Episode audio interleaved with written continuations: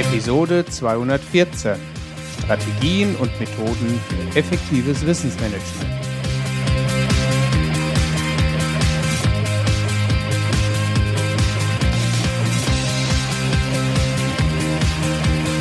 Herzlich willkommen beim Zukunftsarchitekt, der Systems Engineering Podcast für Machende und Entscheidende. Am Mikrofon ist wieder Björn Schorre. Als Systemingenieur gebe ich dir Tipps und Impulse, damit du dein Projekt zum Erfolg führen kannst.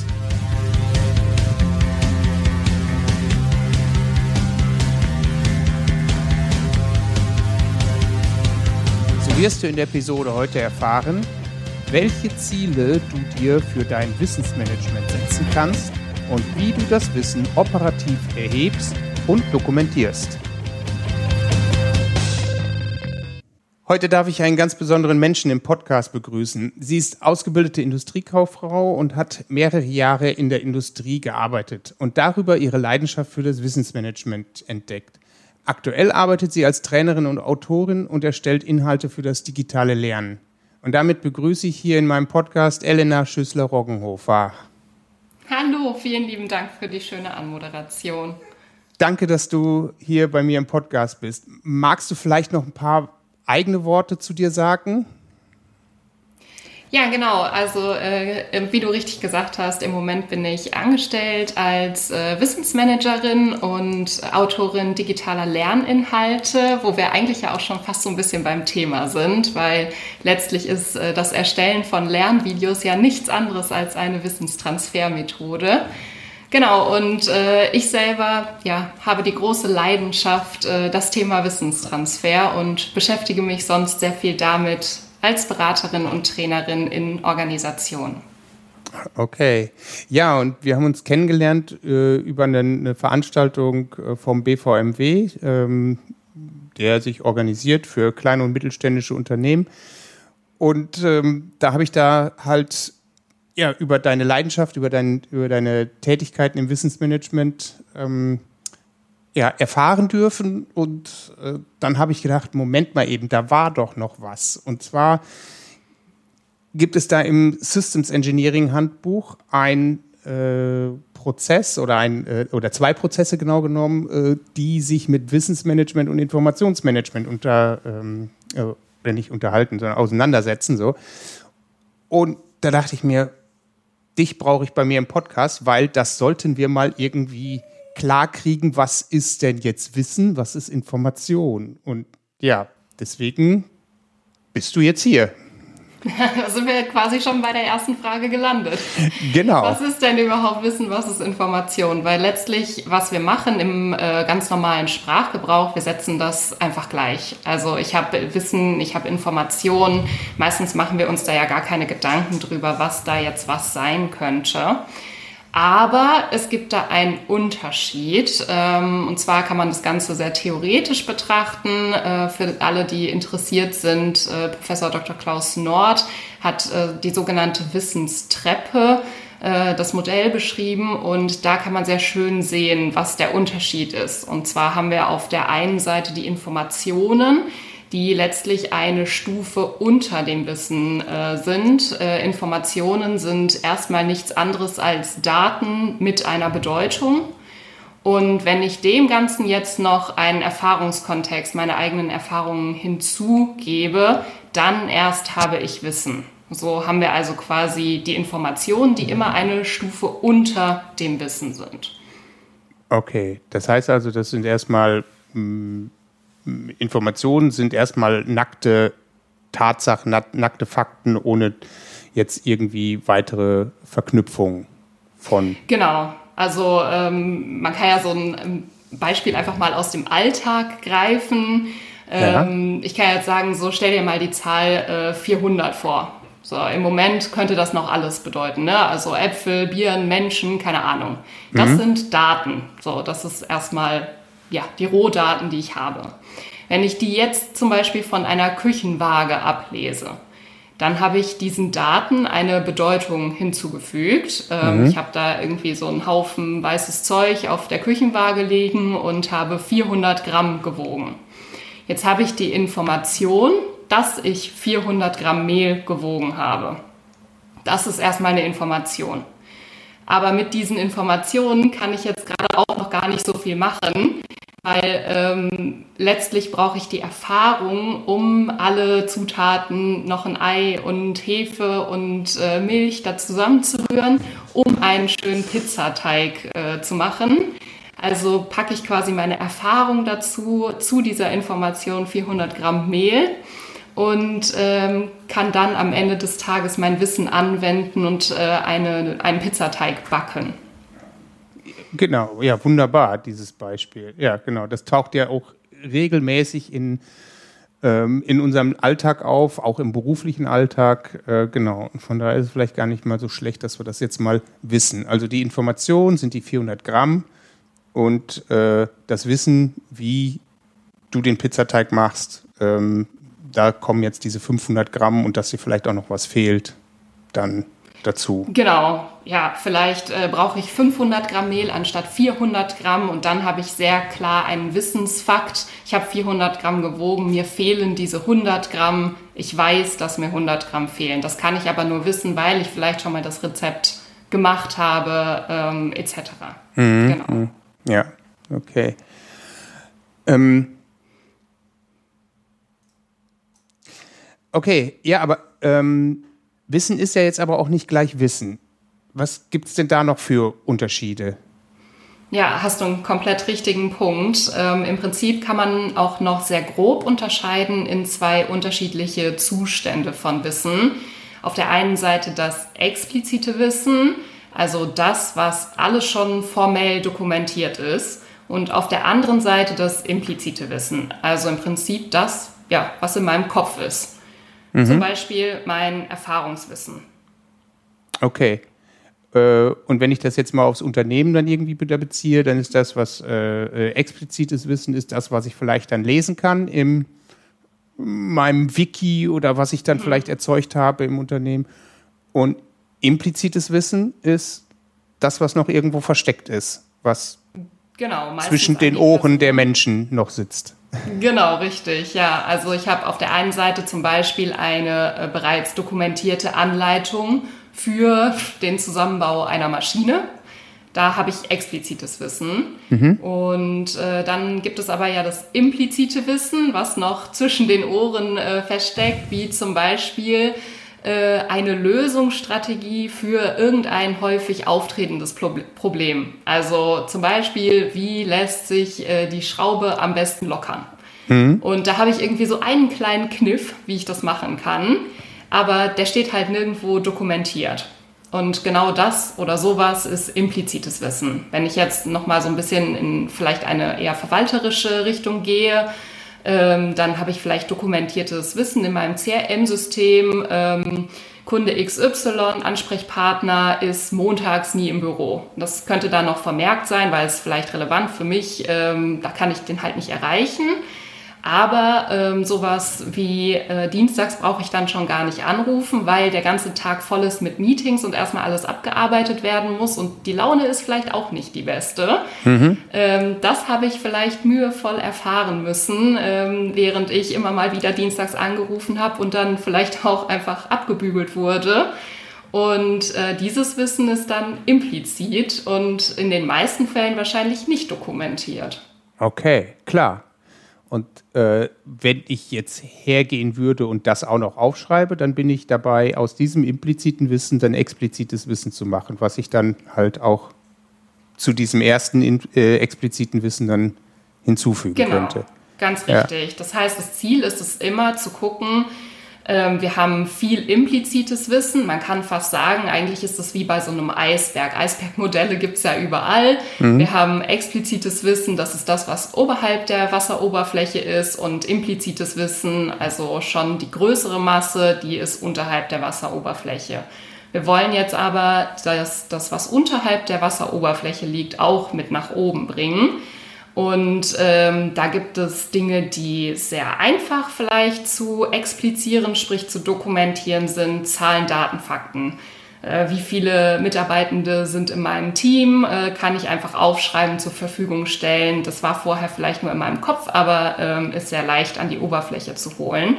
Aber ähm, genau das, was ich gerade meinte mit dem wertvollen Erfahrungswissen, auch das wollen wir nach oben bringen ist aber nicht immer so einfach. Also ähm, wie gesagt, wenn ich erst die Erfahrung machen musste, dass ich dienstags bei äh, meinem Ansprechpartner nicht anrufen brauche, hat es ja auch ein bisschen gedauert, bis ich dieses Wissen erlangt hatte. Mhm. Und dann muss ich halt schauen, ähm, ist das transferrelevant? Ist es relevant auch zu dokumentieren? Ja, ja. Äh, okay. Äh, nichtsdestotrotz sollte man das auch mit an die Oberfläche ähm, bringen. Genau. Und dann ist das große, große Ding dahinter, dass der Zugang dann dazu da ist. Weil es bringt nichts, wenn ich das äh, Wissen dann äh, mühevoll dokumentiere, mir schön ein Dokument auf den äh, Desktop lege, das da abspeicher und dann scheide ich womöglich aus dem Unternehmen aus und äh, zack ist das Wissen auch nicht zugänglich. Mhm. Das heißt, es geht nicht nur darum, implizites Wissen zu dokumentieren, sondern generell auch das Wissen, auch das, was bereits da ist, zugänglich zu machen für diejenigen, die es dann benötigen. Ja, genau. Okay. Ähm, jetzt hast du ja davon gesprochen, dass man dieses Wissen, ähm, wie hast du es gerade gesagt, ex, äh, explizieren. explizieren. Mhm. Ähm, ich sag mal ein anderes Wort, da bist du ja operativ unterwegs. Also du bist jetzt mhm. dabei, äh, Wissen wirklich aus den Köpfen herauszukriegen und irgendwo ähm, zu, zu dokumentieren. Gibt es auch so eine, so eine strategische Ebene, wo man sich überlegt, ähm, warum man überhaupt äh, Wissen explizieren möchte oder muss? Ja, also wenn wir da jetzt auch noch mal so ein bisschen in die Theorie des Wissens äh, reingehen, in die Theorie des Wissensmanagements, da gibt es einen äh, ganz bekannten Kreislauf, den Wissenskreislauf von äh, Probst. Äh, mhm. Und da wird genau diese Unterscheidung gemacht zwischen operativ und strategisch.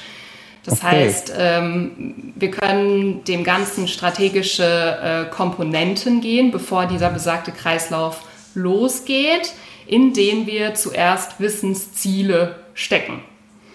Und dann kommt ein operativer Kreislauf. Was heißt das? Wir haben uns Ziele gesteckt, ähm, dann wird das Wissen operativ identifiziert, dann erworben, entwickelt, verteilt, genutzt und bewahrt, gespeichert.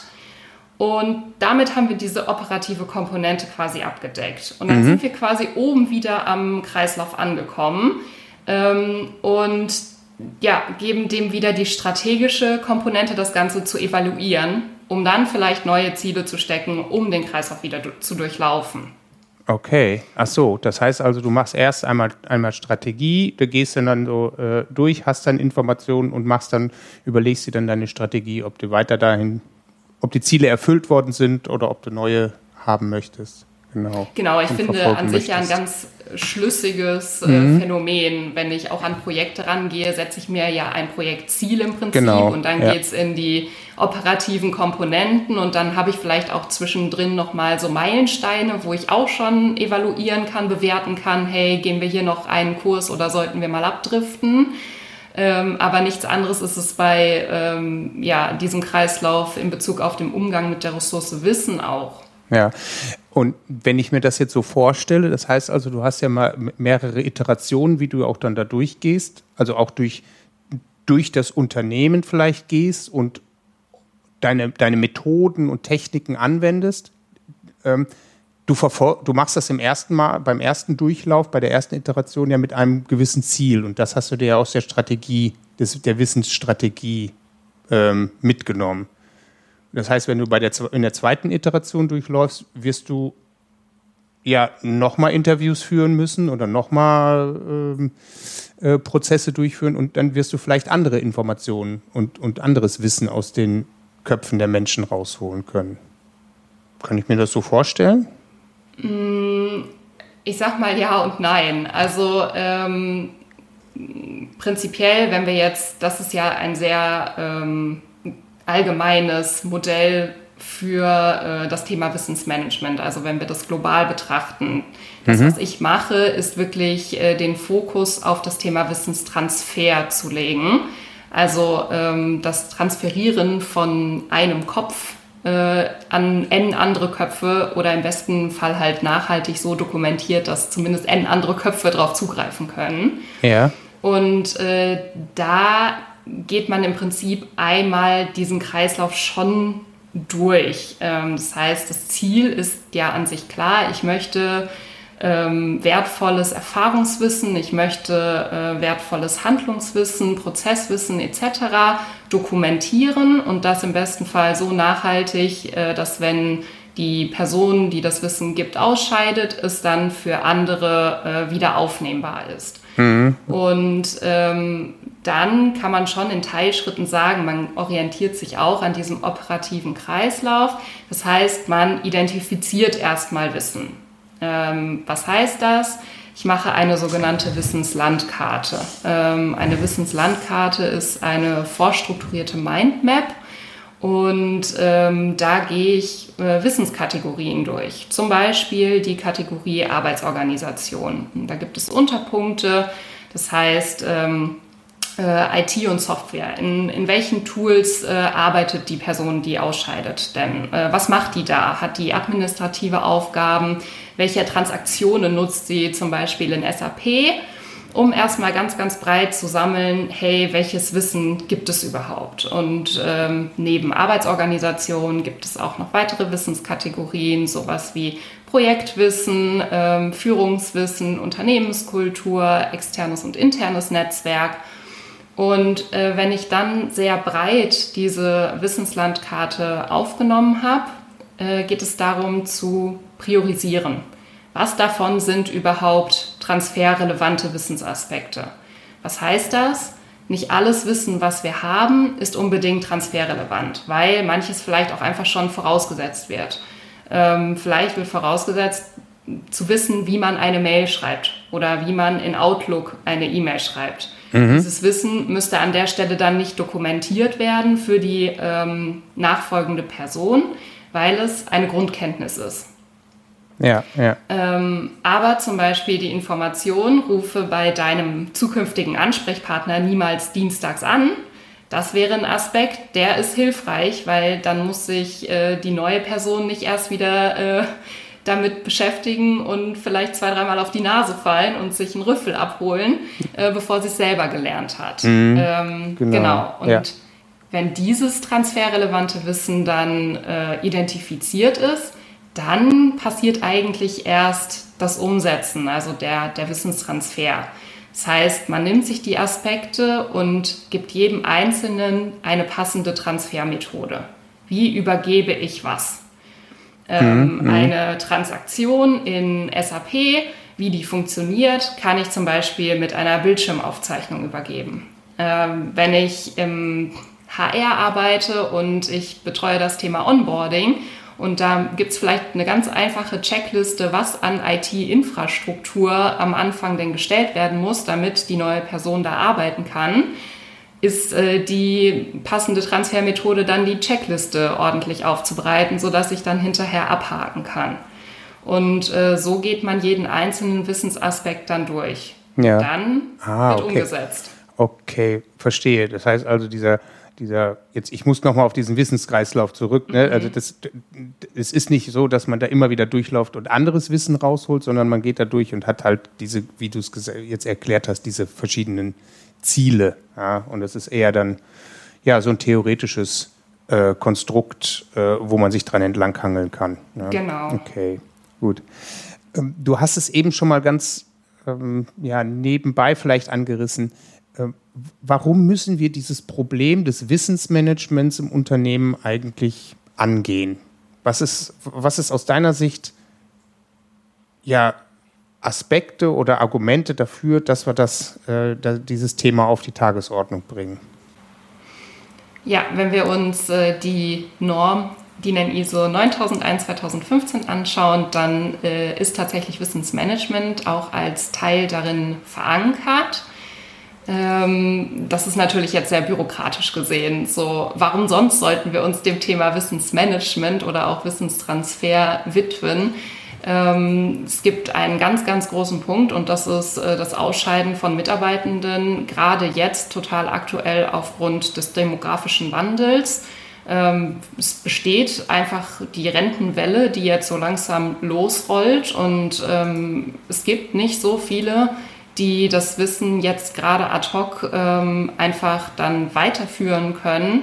Gerade deshalb ist es total wichtig, dass wir es in der Organisation behalten und bewahren und das so nachhaltig, dass auch Zeit verzögert ähm, oder beziehungsweise auch andere äh, TeamkollegInnen darauf Zugriff haben, um es weiter anzuwenden. Ja, und wenn wir äh, vernünftig und strukturiert mit der Ressource Wissen umgehen, sparen wir auch einfach ganz, ganz viel Zeit, ähm, weil wir nicht endlos Dinge suchen müssen oder weil wir nicht Sachen äh, 15 Mal erklären müssen, sondern lieber ein kleines Erklärvideo haben, äh, wo sich jede, jeder selber bedienen darf und äh, sich das anschauen kann. Mhm. Dazu muss es natürlich auch dann entsprechend gefunden werden in den Ablagemöglichkeiten des Unternehmens. Ne? Ähm, Korrekt, welche, genau. Welche Möglichkeiten gibt es denn dazu? Dass, du hast eben schon mal was gesagt mit Videos oder Checklisten. Mhm. Ähm, ja, erzähl da vielleicht noch mal ein bisschen zu. Wie kann man es dokumentieren, konservieren, aufrufbar oder abrufbar machen? Genau, letztlich Transfermethoden gibt es unfassbar viele. Ähm, das ist von narrativen Methoden wie das klassische Storytelling, eine Geschichte erzählen und darin eine Quintessenz verpacken. Äh, das sind äh, Checklisten, äh, FAQ-Listen, das kann eine Bildschirmaufzeichnung sein, das kann ein Podcast sein. Eigentlich genau das, was wir heute auch machen, ist eine Wissenstransfermethode, denn wir geben Wissen an andere weiter ähm, aber auch eine interne Schulung, ähm, ein Webinar etc. All das sind Wissenstransfermethoden. Mhm. Und Achtung, ich finde, es ist total wichtig, darauf hinzuweisen, dass natürlich ähm, diese auch eine gewisse Nachhaltigkeit haben sollten. Das heißt, ich kann schön Wissensaspekte in interne Schulungen verpacken ähm, es ist vielleicht eine Überlegung, äh, dann zu sagen, man zeichnet diese äh, Schulung auf, damit man sie hinterher nachgucken kann. Und dann muss man so ein bisschen noch auf die lernenden Seite gucken, weil ich kann natürlich eine Schulung von zwei Stunden machen und die zur Verfügung stellen.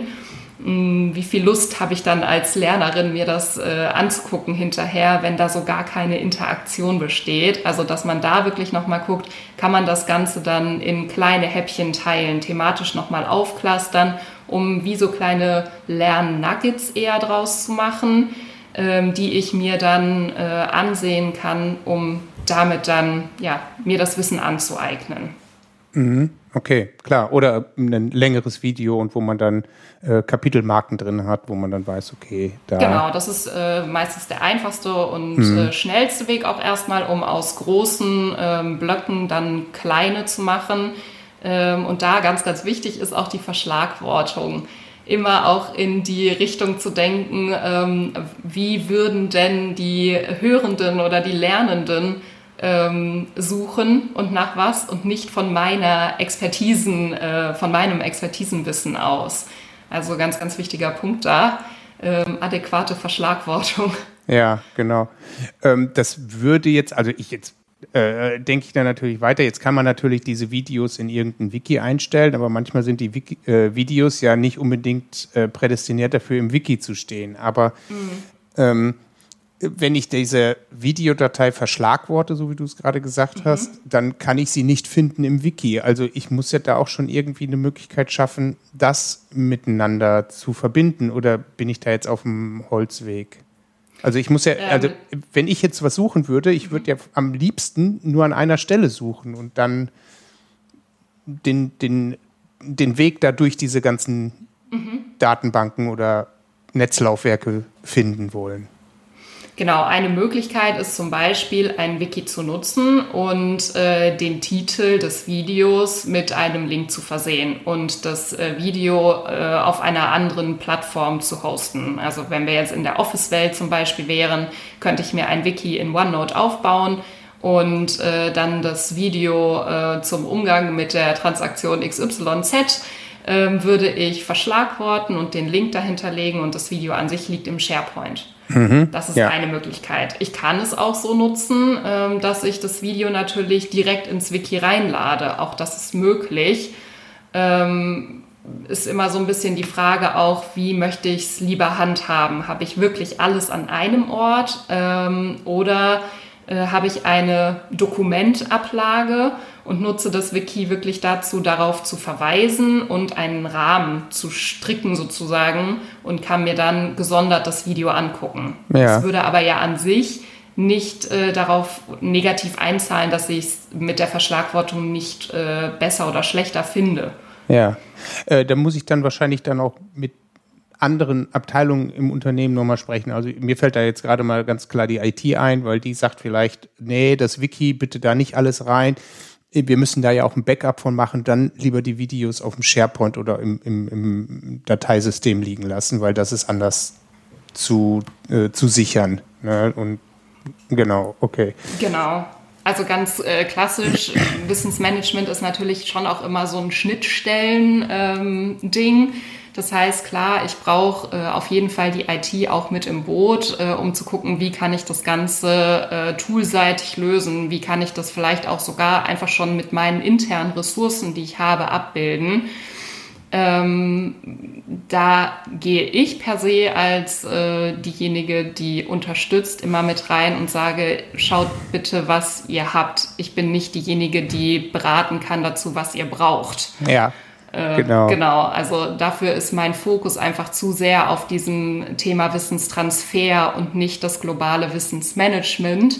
Da gibt es andere, die das einfach besser abdecken können. Okay, aber du kannst dann zum Beispiel schon mal sagen, ähm, so wie du es gerade hier im Podcast gemacht hast, ne, ihr macht es im OneNote und verlinkt es dann im SharePoint und ähm, dann habt ihr schon mal ein eine erste Wissensdatenbank und da können wir jetzt Informationen reinfüllen. Genau, ja, perfekt. perfekt. Genau so kann man es machen und so kann man es sicherlich auch sehr schön lösen oder auch als Übergangslösung nutzen, mhm. ähm, wenn man sich dann nochmal gesondert mit dem ganzen Thema Wissensmanagement, wie manage ich denn dann diese Wissensaspekte, die ich hier überall habe, äh, beschäftigen möchte, kann ich auch natürlich immer gerne Menschen weiterempfehlen, die ihren Schwerpunkt dargelegt haben. Okay, das ist auch gut ähm, jetzt mal angenommen, wir, wir, wir haben dieses Wissen ähm, erhoben und ähm, wir wissen auch, wie wir es dokumentieren können und mhm. wo es ähm, und wo Videos und Checklisten und so weiter alle liegen, also wie das alles mh, hm, aufrufbar ist. Mhm.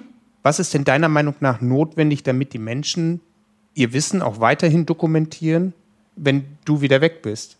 Weil du, mhm. deine Dienstleistung ist ja zu sagen, äh, wenn ich das jetzt richtig verstanden habe, äh, zu so und so könnt ihr dokumentieren, das hier sind Techniken.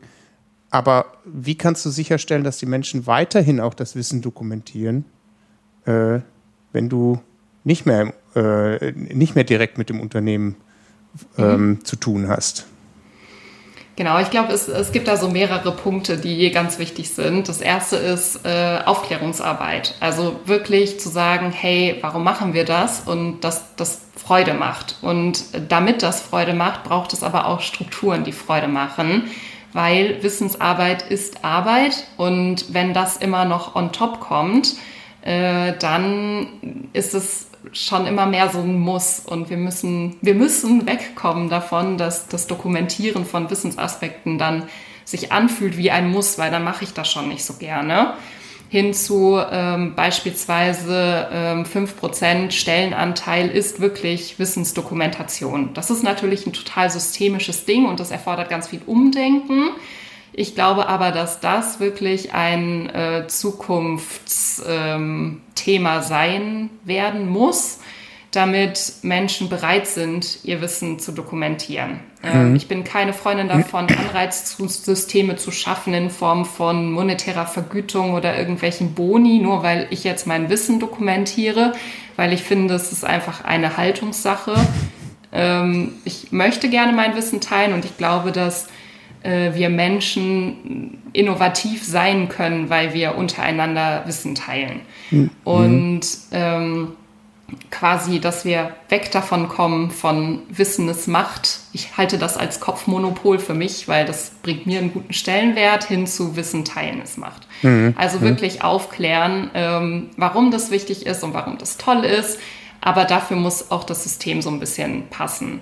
Und äh, dann geht es darum, die Menschen wirklich zu befähigen, das zu tun im Prinzip, was ich tue. Das heißt, ich kann mich dann abschaffen, ähm, Leute ausbilden, die auch ein Experteninterview in Form von einer Wissenslandkarte äh, zum Beispiel moderieren.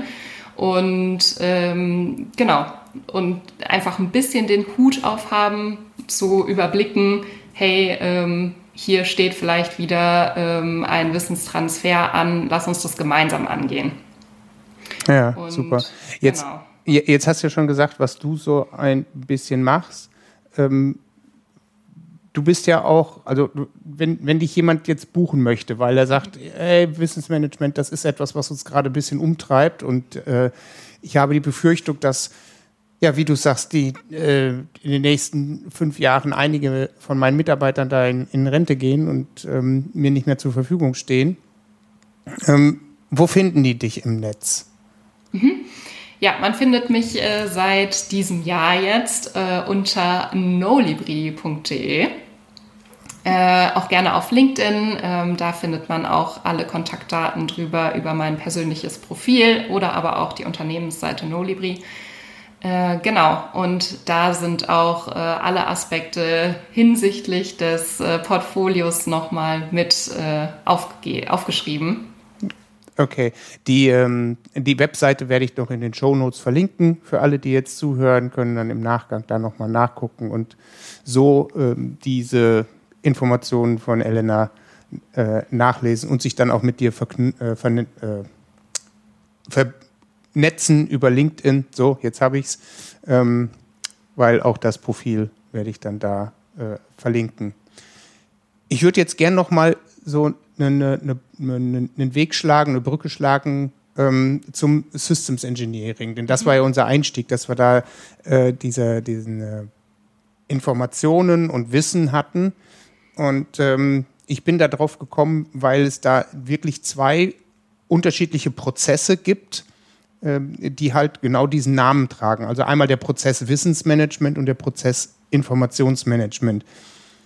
Und ich, ich lese jetzt einfach mal vor, was die äh, ISO 15288 zu diesen beiden Prozessen sagt. Also zum Prozess Wissensmanagement ist hier der Zweck äh, wie folgt benannt. Der Zweck des Prozesses Wissensmanagement besteht darin, die Fähigkeiten und Wissensbestände zu schaffen, mit denen die Organisation in die Lage versetzt wird, Chancen zu nutzen und bestehendes Wissen erneut anzuwenden. Das ist der eine. Und dann haben wir den anderen Prozess des Informationsmanagements. Und da hast du ja gesagt, das wird ja auch immer gerne mal ähm, landläufig so ein bisschen äh, vermischt.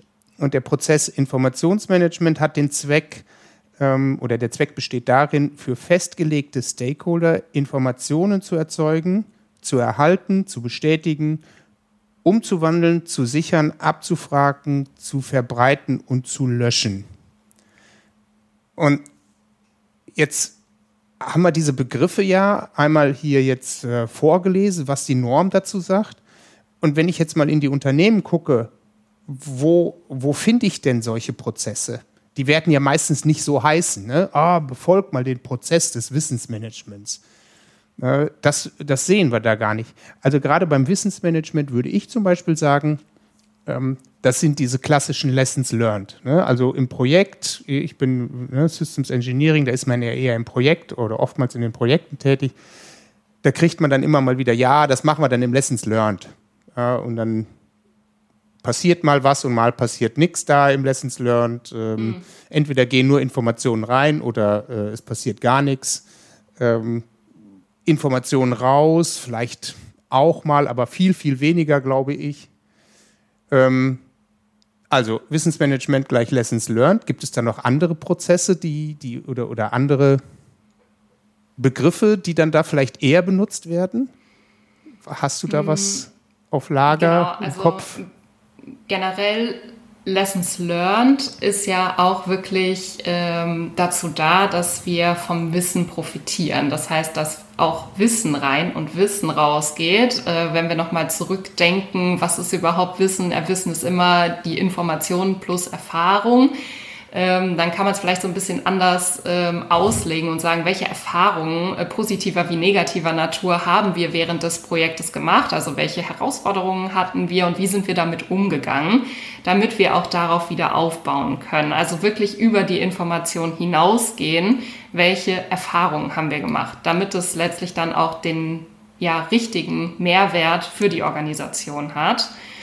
Ähm, ansonsten haben wir ja in sämtlichen Prozessen eigentlich das Thema Wissensmanagement oder das Thema Wissen mit dabei, weil bei Prozessdokumentationen äh, ist das nichts anderes als eine Wissenstransfermethode. Ich dokumentiere den Prozess, also ähm, ja, dokumentiere ich äh, Wissen, ich expliziere es äh, in dem Fall. Mhm ähm, jegliche Arbeit an Projekten und wie ich mich dabei organisiere, äh, gerade wenn ich im Team bin und ein Austausch herrscht, auch das ist ja äh, Wissen und ähm, Wissen miteinander teilen. Ähm, deswegen andocken tut es ja an sämtlichen Prozessen im Unternehmen, die immer mit dem Faktor Mensch zu tun haben, weil wir ganz, ganz viel Kopfarbeit leisten und das machen wir halt übers Wissen. Ja, genau. Und ähm, wenn ich dann diese Prozesse mir anschaue, die in dieser Norm, ähm, in, in, der Systems Engineering Norm stehen, da taucht nämlich immer genau das wieder auf, was du gerade gesagt hast. Arbeitsergebnisse und Aufzeichnungen, die sollen erzeugt werden. Mhm. Ja. Und wenn man dann mal nachguckt, wo wandern die hin? Die wandern nämlich immer in dieses Wissensmanagement. Mhm. Dann hatten wir noch den anderen Prozess, Informationsmanagement.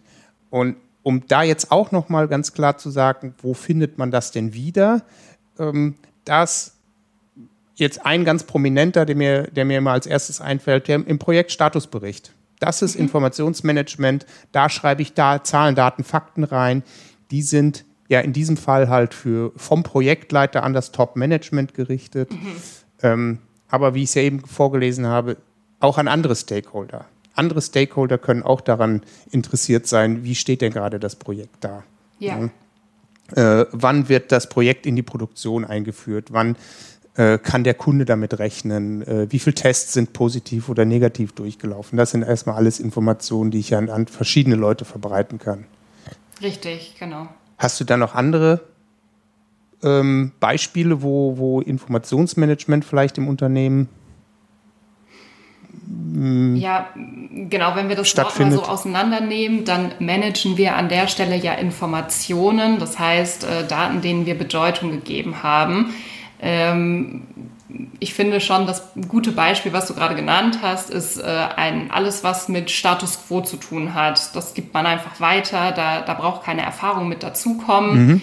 Ähm, es dockt sicherlich an weiteren Punkten noch an, wenn wir Informationen zum Beispiel von äh, A nach B schieben. Also wenn wir Umstrukturierungen machen ähm, von Dokumenten, dann ähm, machen wir da auch zum Beispiel Informationsmanagement. Ähm, wir pflegen, das steht ja, glaube ich, auch noch mit äh, in dem Passus mit drin. Wir pflegen, wir bewerten das Ganze. Ja, ja. Ähm, ja da trifft es äh, sich oder kommt es sicherlich auch zum Tragen. Mhm. Okay. Super. Elena, ich glaube, das war ein ganz tolles Interview. Ähm, ich glaube, du hast uns viel über Wissen und Informationen und wie man damit umgehen kann ähm, beigebracht oder nochmal so aufgearbeitet. Bevor wir jetzt das Interview beenden, hast du noch irgendetwas, was wir vielleicht vergessen haben? Wo du sagst, boy, das müssten wir noch besprechen, bevor wir diese, diese Podcast-Folge beschließen? Ja, also vergessen vielleicht nicht direkt, aber ähm, ich denke, was wir vielleicht noch mitgeben sollten, ist wirklich das ganze Thema Wissensteilungskultur.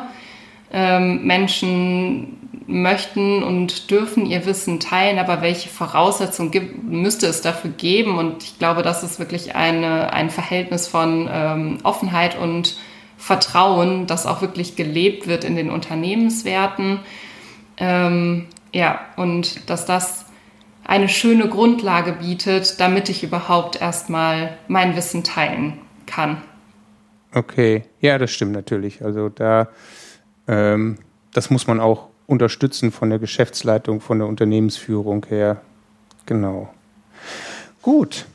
Ja, dann ähm, sage ich Dankeschön äh, von mir. Ähm, ich hoffe oder ich denke mal auch von den Hörern, die den Podcast hören. Vielen Dank, dass du uns daran hast teilhaben lassen.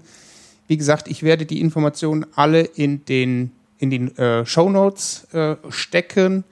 Äh, ich werde auch überprüfen, ob wir das, ob wir das Bild der Wissenstreppe von ähm, Professor Nord, Professor Nord äh, auch dort ver, äh, verwenden können. Ähm, ich denke mal schon, wenn wir die Quelle angeben, ähm, damit man sich das auch nochmal angucken kann, was du uns denn da vorhin erzählt hast. Ja, so sage ich in diesem Sinne herzlichen Dank, dass du hier warst und äh, ja, äh, ich drücke dir die Daumen, dass du ähm, ja oder dass wir darüber jetzt auch noch ein paar Feedbacks bekommen ähm, und vielleicht auch Anfragen für dich.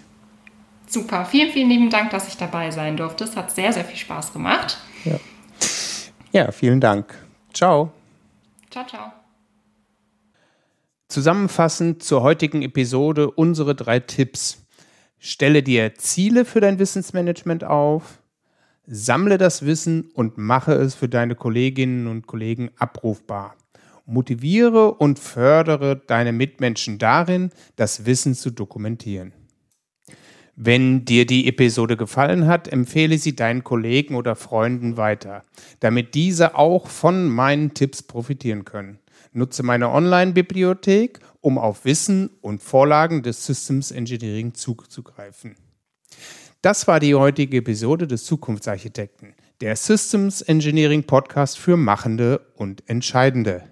Mein Name ist Björn Schorre und ich danke dir fürs Zuhören. Hab Spaß an dem, was du machst und vor allem einen hohen Wirkungsgrad. Tschüss und bis zum nächsten Mal.